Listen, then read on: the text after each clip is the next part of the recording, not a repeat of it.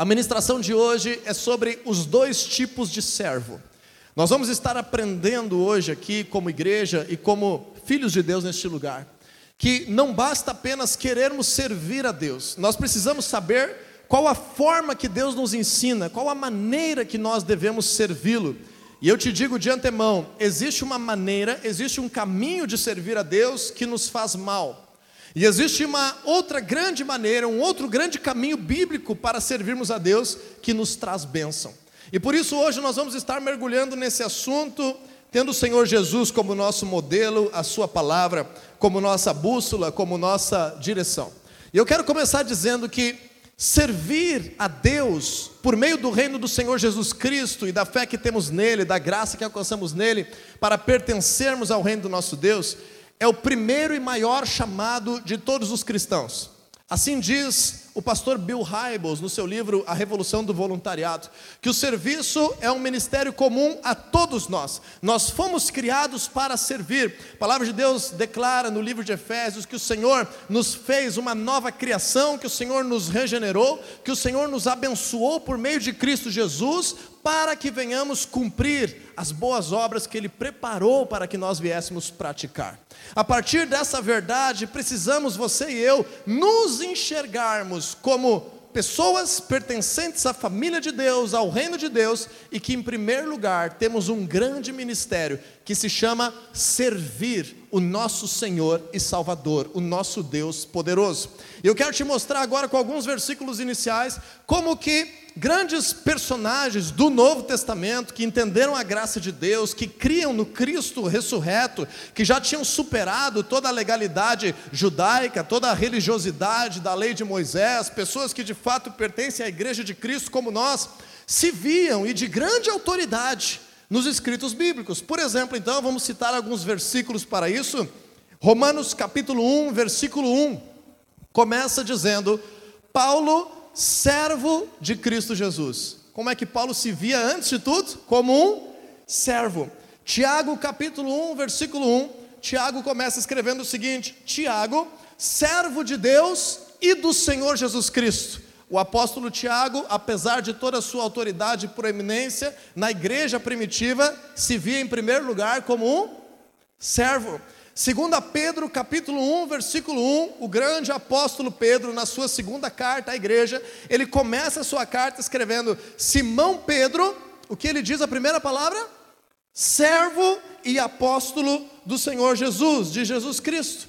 Aí nós vamos ver o livro de Judas, um pequeno livro ao final do Novo Testamento. Não é o mesmo Judas que traiu Jesus, é outro Judas, que ele começa a sua carta em Judas 1:1, dizendo o seguinte: Judas, servo de Jesus Cristo e irmão de Tiago. E aí nós vemos também, por exemplo, o livro de Apocalipse, escrito pelo discípulo João, um discípulo próximo de Jesus, que também escreveu outras três cartas e o Evangelho de João que teve a convivência com o Senhor Jesus, que presenciou, testemunhou a morte da cruz, a ressurreição, e foi um grande homem de autoridade, de muitos feitos históricos para o reino de Deus. Começa o livro de Apocalipse no capítulo 1, versículo 1, dizendo o seguinte: é a revelação de Jesus Cristo que Deus lhe deu para mostrar aos seus servos o que em breve há de acontecer. Ele enviou o seu anjo para torná-la conhecida ao seu servo João. Então veja como é interessante que semana passada nós vimos como Jesus se fez servo, e esse era o principal papel que ele atribuía a si mesmo, de ser aquele que mais serve, aquele que dá a vida em resgate de muitos, aquele que é o primeiro a se colocar à disposição para o projeto de Deus, que entregou a sua vida para servir, e agora aqueles que seguem a Cristo e se tornaram grandes expoentes, homens de autoridade no reino de Deus. O apóstolo Paulo, servo. Pedro, servo. Tiago, servo. Judas, servo. João, servo. Diego, servo. José, servo. Maria, serva. E espero que você se veja como um servo do nosso Deus. Quando nós aprendemos isso, algumas coisas podem entrar em choque com alguns conceitos teológicos que têm sido pregados por aí afora. A internet tem facilitado demais o acesso à palavra de Deus, às pregações da palavra de Deus. Muitas canções têm surgido, muitos pregadores têm estado acessíveis nos podcasts do Spotify, no YouTube, no Instagram, nas páginas do Facebook, em vários livros tão baratos, fáceis de adquirir. Contudo, algumas pessoas que se lançam como uma voz no meio cristão evangélico possuem, na minha concepção, uma teologia, um entendimento equivocado sobre esse tema de servir. Algumas pessoas têm defendido uma pregação exclusivista do amor de Deus que encobre os pecados exclusivista das pessoas receberem a graça de Deus e serem salvas. E esse exclusivismo, essa pregação unilateralmente temática, apenas em torno dos temas da graça e do amor, que são temas extremamente relevantes, preponderantes e essenciais ao Evangelho, mas quando vistos apenas sob essa ótica, leva os cristãos a entenderem uma vida de serem servidos por Deus uma vida em que o pecado não deve ser confrontado.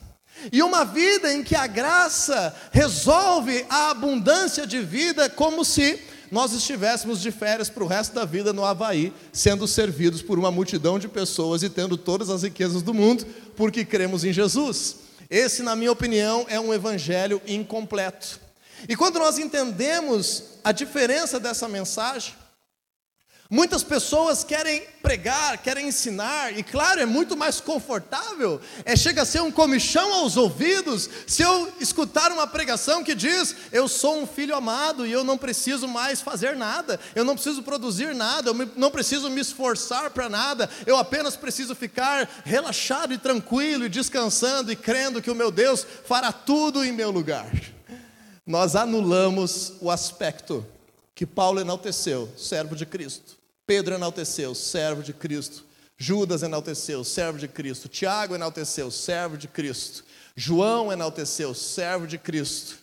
Homens que deram a vida pelo Evangelho, e por causa deles nós podemos estar aqui hoje, num mundo completamente transformado pela palavra de Deus.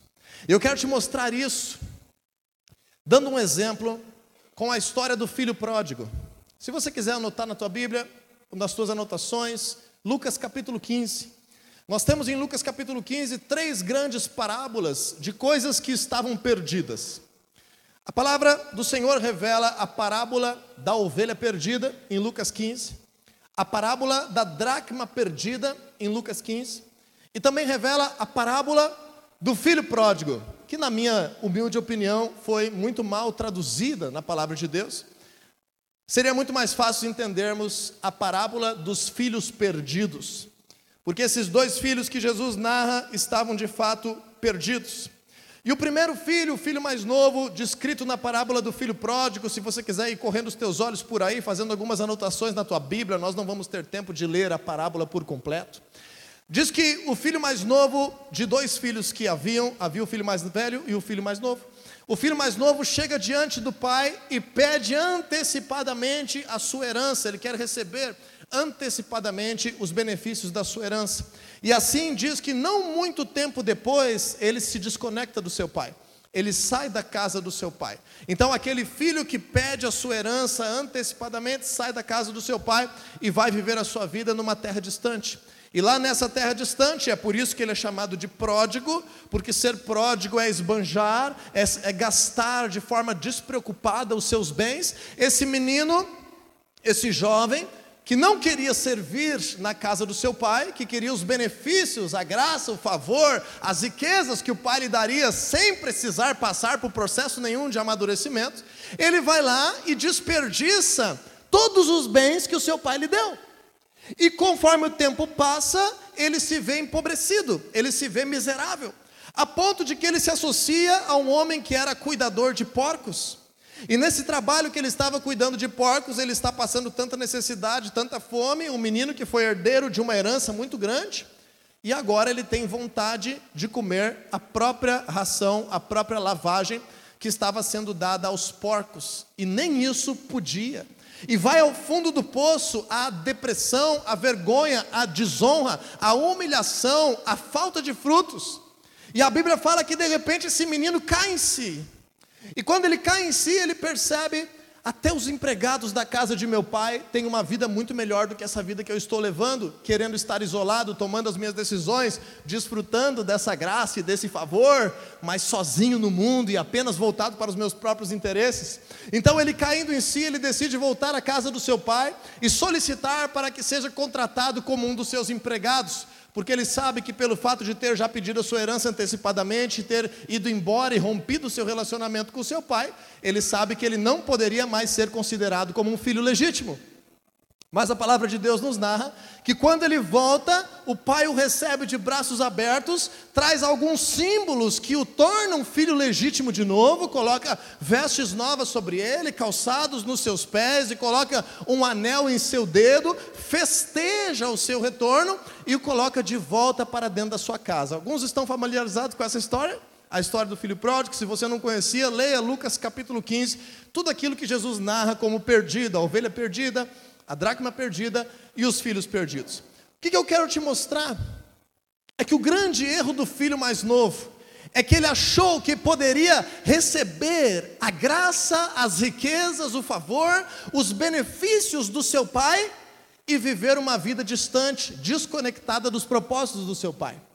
Ele achou que poderia receber todas as bênçãos do seu pai, mas tomar as suas decisões sem o conselho do seu pai e se desconectar dos projetos de vida que o seu pai tinha preparado para ele. Em resumo dessa história, o filho mais novo não queria servir o seu pai.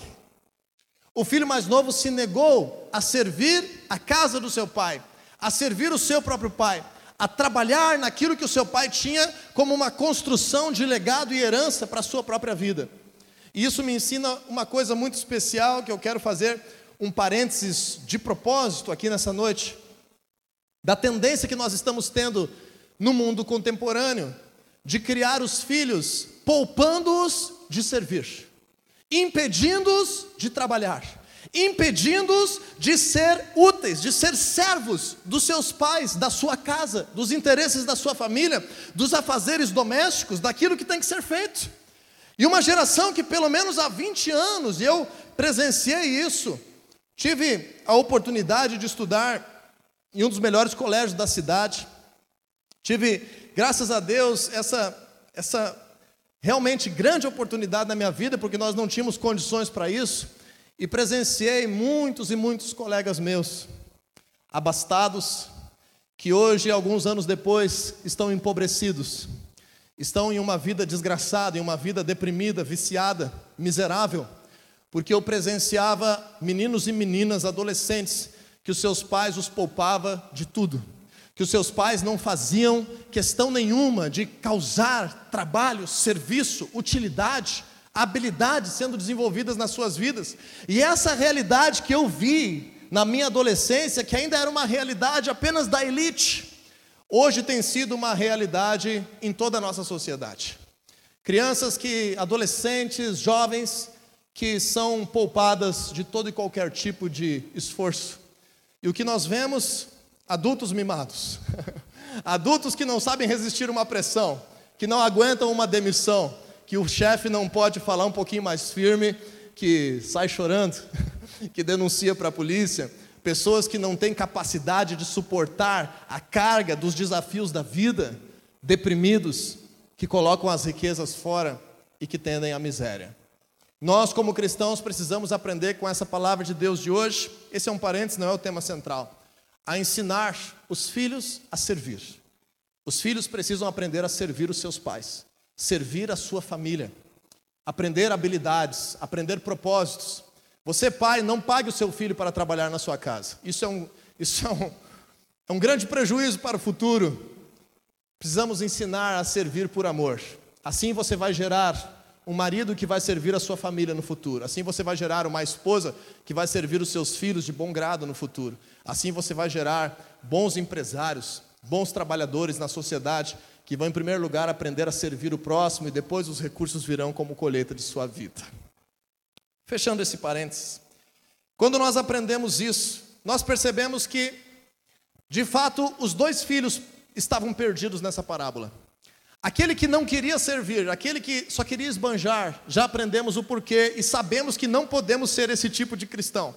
Infelizmente, as igrejas estão com a tentação colocada diante de nós, tamanha facilidade do Evangelho, que sejamos o filho mais novo, que quer sentar no banco de uma igreja, que quer sentar na frente da televisão, da Smart TV, do podcast, do canal de pregação e simplesmente receber a herança de Deus e viver a sua vida como bem entender. Nós já sabemos que essa prática de vida leva à destruição, leva à desgraça, leva à miséria, leva à pobreza, leva ao abandono, leva à depressão, leva à tristeza. Então, é um indício Nessa temática que estamos na série de servir a Deus, que os filhos de Deus que prosperam, frutificam e vencem os desafios da sua vida, são os filhos que aprendem sobre o favor, a graça, a bênção, a herança, o poder do seu pai, mas que querem servir.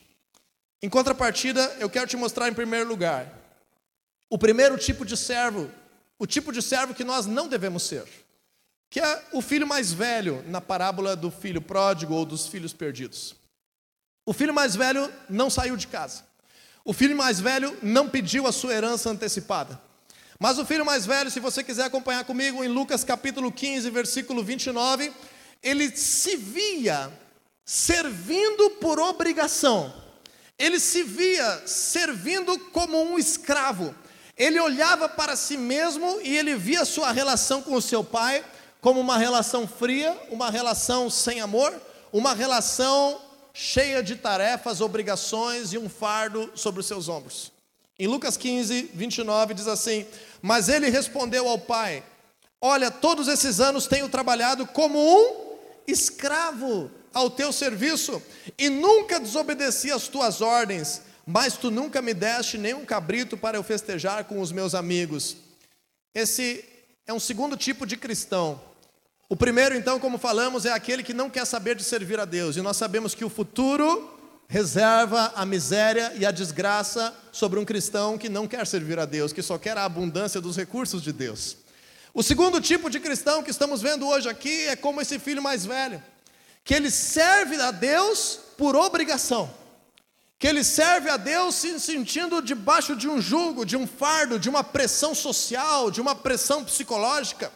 Ele serve a Deus, quem sabe, porque o outro mandou. Ele serve a Deus para aparentar algo para a sociedade.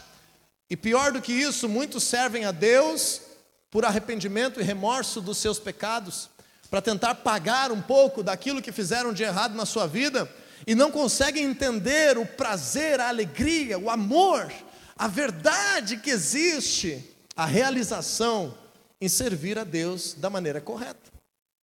Para ampliar um pouco mais esse conceito, eu gostaria de fazer alguns paralelos com o Antigo Testamento, se você quiser acompanhar comigo, segundo livro da Bíblia, Êxodo capítulo 1, versículo 13 e 14. Existiu a situação de que Deus havia prometido para Abraão, se você lembra, se você está familiarizado, se não escute, Deus encontrou um homem chamado Abraão, ele saiu da Babilônia por uma direção de Deus, junto com seu pai, o seu pai parou no meio do caminho, chamava Terá, e Abraão recebeu aos 75 anos de idade uma palavra de Deus que disse: Abraão, sai da tua terra, da casa de teu pai, da tua parentela, e vai para a terra que eu lhe mostrarei, e eu farei de ti uma grande nação. Então Abraão saiu daquele lugar e foi sendo guiado por Deus e chegou aquilo que nós conhecemos biblicamente como a terra de Canaã. Abraão não tinha filhos e Deus prometeu a ele que ele geraria filhos, e ele gerou de fato Isaac milagrosamente aos 99 anos de idade. Quando Abraão tinha 100 anos de idade, Isaac nasceu.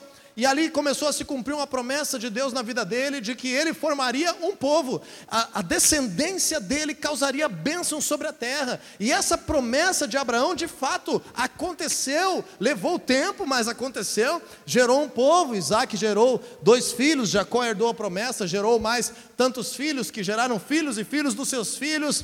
Tribos foram formadas, clãs foram formados esse povo teve que migrar para o Egito num tempo de fome, na história de José, que muitos aqui conhecem, ao final do primeiro livro da Bíblia. Porém, quando José morreu, passou o tempo, trocou o faraó do Egito, agora a descendência toda de Abraão, Abraão não existia mais, tampouco Jacó, José ou seus irmãos, mas esse povo da bênção de Deus, da promessa de Deus, estava instalado no Egito. E agora o novo faraó ficou com medo, porque esse povo era muito numeroso, e os escravizou. E o povo que tinha uma promessa de Deus experimentou uma vida de serviço obrigatório, experimentou uma vida de escravidão, experimentou um momento da sua vida de que existir era para servir como um fardo pesado. E muitos cristãos estão vivendo a sua vida, a sua existência como um fardo pesado. As pessoas acostumam a dizer: a, a, minha vida é uma luta, o inimigo se levanta todos os dias, meu Deus, como eu estou sofrendo, é tanta coisa que está acontecendo. E a vida vira uma sofrência, quase que não dá para pregar o Evangelho, porque as pessoas vão pensar: se eu for parecido contigo, eu estou melhor sem Jesus. Nós precisamos aprender a tirar o fardo da escravidão dos nossos ombros, quando entendemos o que é servir a Deus. E em Êxodo capítulo 1, versículo 13, nós vemos a seguinte declaração, eu vou ler dessa vez na nova Almeida atualizada, que diz o seguinte: Então os egípcios, com tirania, escravizaram os filhos de Israel. Os egípcios, com tirania, escravizaram os filhos de Israel. 14 e lhes amargaram a vida com dura servidão, preparar o barro, fabricar tijolos e fazer todo tipo de trabalho no campo. Todo esse serviço lhes era imposto com tirania. Na NVI diz que eles eram sujeitados à escravidão. Agora entenda comigo esse paralelo da palavra de Deus para a nossa vida cristã. Muitos cristãos estão servindo a Deus com uma vida amarga, com uma vida pesada, com uma rotina difícil, com uma, uma situação pejorativa, de uma dificuldade atrás da outra, uma luta atrás da outra, como que servir a Deus é um fardo e tomara que a minha vida acabe logo, porque um dia lá na glória eu vou ver o Senhor e ter a abundância. Não é isso que a palavra de Deus promete. Mas nós vemos nessa analogia que é possível vivermos debaixo da promessa de Deus amargando uma dura escravidão na nossa existência. Agora perceba comigo como que Deus se preocupava com isso. Como que Deus trouxe esse princípio e quando Israel saiu do Egito e foi liberto e atravessou o deserto para voltar à terra de Canaã e de fato começar uma nova história com Deus, essa é uma analogia também à nossa vida cristã. O Senhor, quando dá as leis para a sociedade por meio de Moisés, ele escreve algo, desculpe, ele escreve algo muito interessante em Êxodo capítulo 21, versos 2 e 3. Já que você está em Êxodo, vamos comigo, Êxodo capítulo 21, versículo 2 e 3. O Senhor Deus estabelece que, nesse tempo em que eles estavam vivendo, quando a pessoa se endividava de tal maneira que não pudesse mais pagar, ela poderia entregar a sua própria vida para trabalhar de graça para alguém. E isso determinava uma situação de escravidão. Quando a pessoa não tinha o direito de receber salário e por causa da sua dívida, ela tinha que se entregar a todos os dias estar à disposição de servir e trabalhar para outro, aquele a quem devia. E no versículo 2 e 3 de Êxodo 21 diz assim: Se você comprar um escravo hebreu, ele o servirá por seis anos, mas no sétimo ano será liberto, sem precisar pagar nada. Então veja como que Deus começou um processo de abolir a escravidão, e o Senhor até trouxe esse princípio que vinha lá do Egito e que não tinha esse recurso, não tinha banco para financiar, não tinha como quitar imprevistos da vida, com dívidas impagáveis, mas aquela pessoa tinha um prazo determinado que caducava essa dívida, e a cada seis anos, no sétimo ano, todos os escravos dentro do povo eram libertos, a dívida era zerada, para recomeçarem a sua vida. Escravo, nesse sentido, entre o mesmo povo, não era uma situação de violência, não era uma situação de degenerar a existência, mas sim de estar trabalhando de graça e voluntariamente para alguém por causa de uma dívida impagável que se tinha. Então Deus estabelece esse princípio de que aquele que trabalha como um escravo, no sétimo ano ele é liberto tem um tempo de renovo na sua vida. Mas agora veja comigo algo muito interessante. Eu estou falando uma palavra hoje um pouco mais profunda, espero que você preste atenção. Diz assim no versículo 3: Se chegou solteiro, solteiro receberá liberdade. Se chegou casado, sua mulher irá com ele. O que, que isso me ensina? O que, que isso quer dizer para uma analogia à vida com Deus que nós temos? Quando nós vivemos uma vida de servir, em que isso é como uma obrigação, é como um fardo, é como uma pressão. nós estamos apenas servindo para sentir como se estivesse pagando uma dívida ou para resolver uma situação social, nós não temos recompensa nenhuma. Quando passa esse tempo, a nossa vida volta a estaca zero. Aquele escravo era livre, se ele chegou solteiro, ele sai solteiro, se ele chegou casado, ele sai casado, mas ele não mudou a vida dele. Aquele serviço não construiu nada. Aquele serviço só fez ele perder tempo na sua existência. Quantos cristãos estão por aí frustrados com a igreja? Quantas pessoas estão desviadas, decepcionadas com a igreja de Jesus, porque serviram como um escravo ao ministério e depois simplesmente pararam com tudo e isso não acrescentou nada na sua vida? Essa é uma forma errada de nós sermos cristãos. Então, qual seria a forma que Deus estabelece como uma forma que existe bênção por meio de servir? Existe a bênção causada quando nós somos servos da maneira correta. Qual seria o segundo tipo de servo que nós temos que aprender na palavra de Deus? Eu quero que tu veja comigo agora, ainda no Antigo Testamento. Pode ser Êxodo 21 mesmo, no mesmo capítulo, mas agora no versículos, nos versículos 4 ao 6. Diz assim a palavra de Deus. É a lei social, isso é uma lei social, não é uma lei religiosa, entenda comigo, mas traz princípios para entendermos a Deus. Se o Senhor lhe tiver dado uma mulher, o Senhor aqui não é Deus, é o seu dono, aquele que você era escravo, ok? E esta lhe tiver dado filhos ou filhas, a mulher e os filhos pertencerão ao Senhor. Somente o homem sairá livre. Então entenda, escute aqui comigo, preste atenção nesse detalhe da palavra de Deus. Você tinha uma dívida impagável. Você se ofereceu para trabalhar gratuitamente como um servo para alguém que você devia.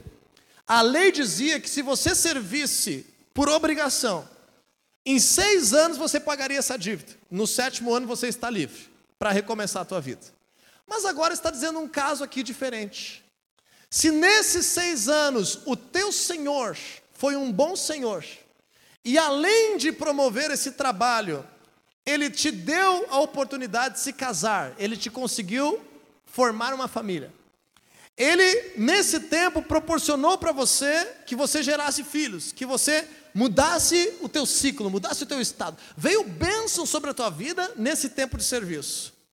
Olha o que a palavra está dizendo aqui no versículo 4. Se você servir por obrigação, você vai sair livre, mas não vai levar nada. Você não tem recompensa. Agora, versículo 5 diz o seguinte: Se, porém, o escravo declarar: Eu amo o meu senhor, amo a minha mulher e os meus filhos, e não quero sair daqui, o seu senhor o levará perante os juízes, terá que levá-lo à porta ou à lateral da porta e furar a sua orelha, e assim ele será seu escravo por toda a vida. Entenda comigo que escravo, dentro da relação de hebreus com hebreus, não é a palavra pejorativa que nós temos na nossa mente quando imaginamos a escravidão dos povos em séculos passados na realidade da nossa história. Escravo aqui é alguém que trabalha voluntariamente para o outro. O que, a Bíblia está ensinando? Que se alguém serviu a um Senhor, e esse Senhor foi bom, esse Senhor foi gracioso, esse Senhor fez a minha vida avançar. Por meio desse Senhor, eu restaurei a minha família, eu constituí casamento, eu gerei filhos. Eu tenho a opção de dizer: a minha vida estava pior antes de servir a esse Senhor. Eu não quero voltar a uma realidade de não servir a esse Senhor. Eu quero continuar servindo a esse Senhor para sempre. Então a lei dizia: o Senhor tem que levar essa pessoa junto aos juízes e fazer uma declaração oficial, e, no, e na porta eles vão furar a sua orelha, e aí ele se tornará um servo para sempre. E ele diz: Eu amo o meu Senhor, eu amo a família que meu Senhor me deu. E esse é o famoso jargão do cristianismo do servo da orelha furada. Você já ouviu falar do servo da orelha furada? É aquele que descobria que servir aquele Senhor especificamente causou ciclos muito melhores, bênção muito maior, frutos muito maiores na sua vida do que querer viver a sua vida de forma independente. É nessa analogia que a própria palavra de Deus traz a mesma palavra servo, que em vários momentos é, tra é traduzida como escravo. Agora talvez você vai se assustar um pouco. Mas essa é a mesma palavra para a nossa relação com Jesus. A mesma palavra servo, que é traduzida como escravo na lei social dos hebreus, é a mesma palavra da nossa relação com Jesus como Senhor de nossas vidas. A ponto de que lá em Romanos o apóstolo Paulo nos ensina que nós éramos escravos do pecado, mas agora somos escravos do nosso Deus, com alegria. Fomos livres, e o fato de estarmos conectados ao nosso Senhor nos faz livres de todo um destino de morte. Então, esse entendimento de sermos um servo que é abençoado por ser servo, quando que aquele servo era abençoado por ser servo? Quando ele percebia: eu amo o meu Senhor. Eu amo aquilo que eu conquistei servindo o meu Senhor. Então eu preciso seguir servindo o meu Senhor para minha vida seguir avançando, crescendo, evoluindo, construindo, frutificando. E aí nós traduzimos essa relação de servos para a nossa relação com Deus. E eu quero te mostrar como que Deus queria que os próprios israelitas entendessem isso no mesmo contexto da lei social, agora com a lei religiosa que Deus deu para o povo também. Então abra comigo lá no Antigo Testamento, em Deuteronômio, mais alguns livros para frente na tua Bíblia. Deuteronômio capítulo 10, versículo 12. Deuteronômio capítulo 10, versículo 12, nós vamos ver como que Deus estabeleceu essa relação de que tipo de servo nós precisamos ser para com Ele, para que venhamos viver a vida que Ele tem preparado para as nossas vidas, para a nossa existência, para os tempos em que nós estamos enfrentando, os desafios que se apresentam diante de nós. Deuteronômio 10, 12 diz o seguinte: E agora, ó Israel, que é que o Senhor, o seu Deus, pede a você? Diga aí para quem está do teu lado, pergunte a ele, o que, que Deus pede a você? Você já parou para pensar? A gente sabe o que, que a gente pede para Deus. Mas o que, que Deus pede a você? O que, que Deus espera de nós? Diz ali em Deuteronômio 10, 12: que Deus pede a você, senão que, algumas coisas estão descritas aqui, só esse versículo já dava uma pregação inteira, mas entenda comigo. Tema o Senhor, diga aí para o teu irmão, tema o Senhor. Diga aí para ele, ande nos seus caminhos. Agora diga assim: ame o Senhor e sirva o Senhor de todo o teu coração e de toda a tua alma. É isso que Deus pede de ti. É isso que Deus pede de mim. É isso que Deus espera de nós. É só isso. A lei do povo de Israel se resume a isso. Vamos ler agora de uma forma corrida. E agora, ó Israel, o que é que o Senhor, o seu Deus, pede a você?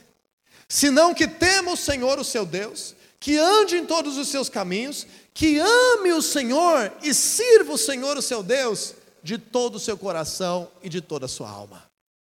Qual é o servo que anda numa vida de bênção? Qual é o servo com quem Deus pode contar para promovê-lo e fazê-lo brilhar? Qual é o servo que de fato nós devemos ser como cristãos dessa terra e servos do Deus vivo? é aquele servo que se coloca à disposição do seu Deus porque o ama, porque quer servi-lo de todo o coração, porque quer ser um voluntário para estabelecer os seus caminhos e os seus princípios, porque sabe que se servir a Deus de todo o seu coração, a sua família vai melhorar.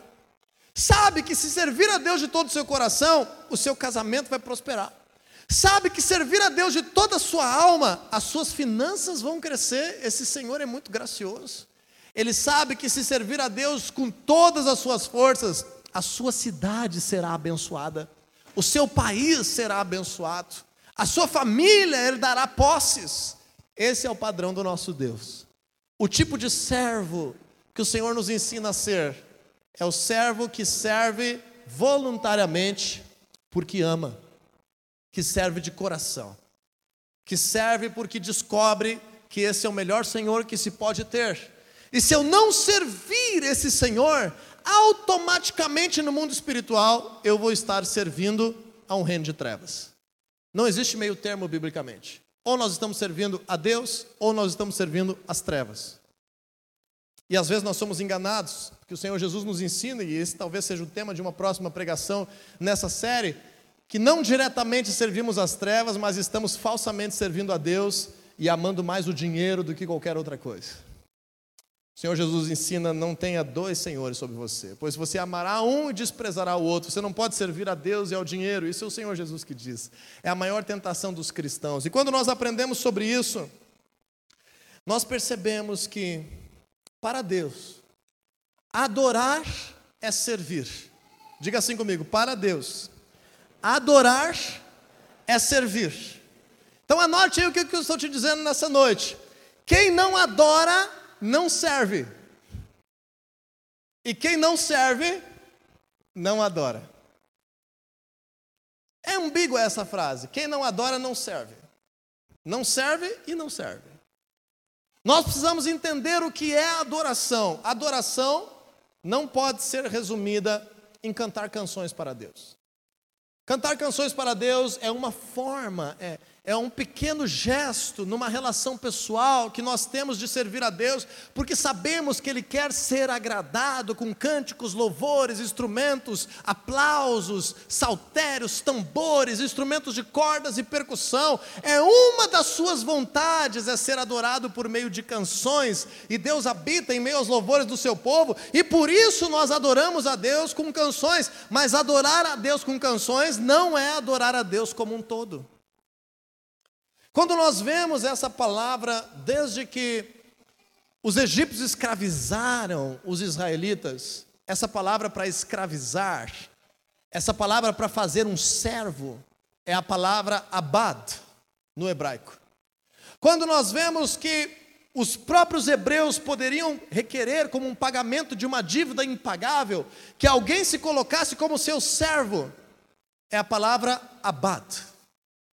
Quando nós vemos Deus dizendo que a única coisa que Ele pede de nós é que venhamos temer a Ele, andar nos seus caminhos, amá-lo e servi-lo, é a palavra abad. É a mesma palavra. Na relação com Deus, em qualquer relação de sermos servos. E aí eu quero te convidar a abrir tua Bíblia em Salmos capítulo 100, versículo 2. Essa pregação um pouco mais profunda, mas realmente relevante para esse tema. Salmos capítulo 100, versículo 2, dependendo da versão da tua Bíblia, vai começar com uma palavra diferente esse versículo. Na NVI começa assim, Salmo 100, 2. Prestem culto ao Senhor com alegria. Entrem na sua presença com cânticos alegres. Sabe o que, que essa palavra prestem culto quer dizer? Uma única palavra no hebraico: abad. Porque lá na tradução do João Ferreira de Almeida, talvez você tenha na tua Bíblia diante de você nesse momento.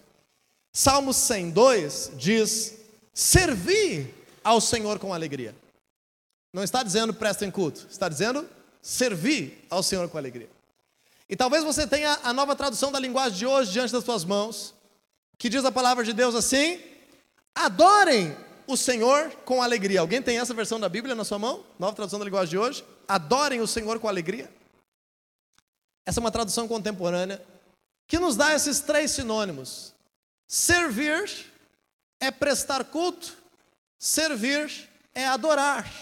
Mas servir não é só prestar culto do jeito que a gente presta culto. Servir também é aquele cara que devia tudo e trabalhava para um Senhor voluntariamente. E quando ele o amava, ele recebia benefício e bênção em troca.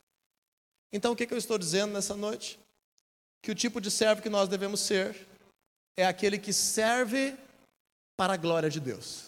É aquele que serve adorando a Deus. É aquele que se dispõe a entregar sua vida para Deus e por meio dele e por ele.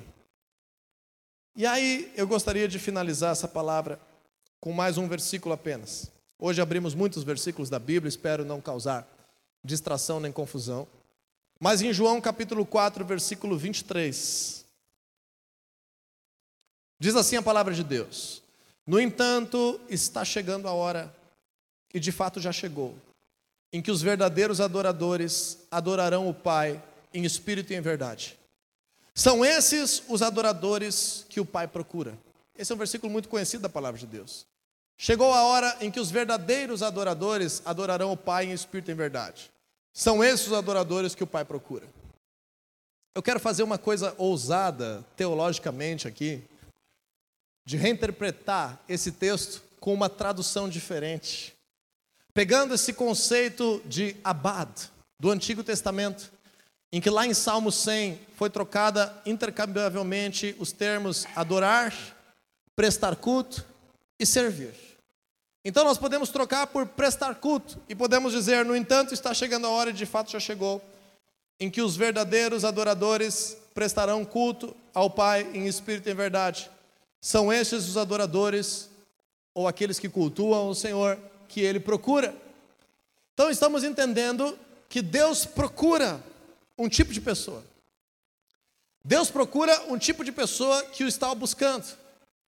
Mas veja que está falando de verdadeiros adoradores. Então não está dizendo de pessoas que querem buscar Deus contra pessoas que não querem saber de buscar Deus. Está falando de duas pessoas que querem buscar Deus. Mas uma está adorando de um jeito e outra está adorando de outro. Por muito tempo as pessoas entenderam de forma, quem sabe, equivocada esse versículo e ficaram medindo o quão alto eu canto uma canção na igreja. Quão bem eu toco um instrumento para Deus, e quem sabe esse vai ser um verdadeiro adorador e o outro vai ser um falso adorador. O quanto eu canto algo que representa aquilo que eu vivo, aí é uma, é uma interpretação um pouco mais profunda e melhor. E o quanto eu canto algo da boca para fora, talvez represente o que é ser um verdadeiro adorador do que é ser um falso adorador. Mas agora tira o momento de música no culto da tua mente, quando nós falamos em adoração, e te veja como Paulo, Tiago, Judas, João e Pedro, Diego, o servo. E agora traduza esse versículo comigo na tua intenção de viver com Deus e para Ele na tua existência. E vamos ler de outra forma. João 4, 23.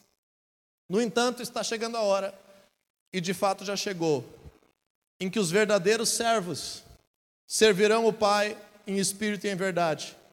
São esses os servos que o Pai procura. Aqueles que servem 24 horas do seu dia, não importa na frente de quem, para representar, para ser imagem e semelhança do seu Deus.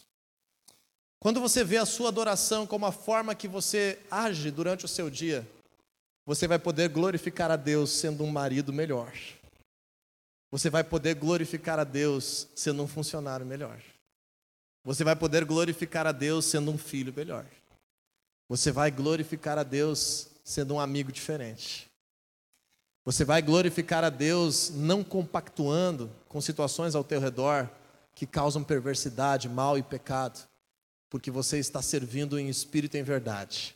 Você não está servindo por obrigação, só dentro da igreja, ou só quando alguém está vendo, ou como um peso na tua vida, como um fardo, que na melhor oportunidade que você tiver para estar sozinho, você quer se livrar e ser de fato quem gostaria de ser. Estes são os falsos servos. Este é o filho mais velho, que na primeira oportunidade enfrenta o pai, que na primeira oportunidade joga na cara do pai o serviço que fez e diz que não quer saber dos seus irmãos. Os verdadeiros servos são aqueles que amam o Senhor, que vivem para Ele e que o adoram porque o amam, servem porque amam, fazem isso de todo o coração, fazem com verdade, fazem com sinceridade, fazem com o seu espírito, fazem com entrega, fazem porque são servos. Quando nós aprendemos isso, você não faz ideia da bênção que o Senhor tem reservada para o teu coração de servo. Você não faz ideia dos novos ciclos que ele tem preparado para um Paulo, aonde ele chegou, para um Pedro, onde ele chegou, para aquele Tiago, irmão de Jesus, que enquanto seu irmão estava vivo não creu nele, mas depois da sua morte foi um homem tão relevante na sociedade, na história do mundo. Para um João que nos deixou tanto legado. E o seu nome, acompanhado de uma vírgula, servo de Jesus Cristo, vai causar um impacto extraordinário na história da tua existência. Eu profetizo nessa noite em nome de Jesus.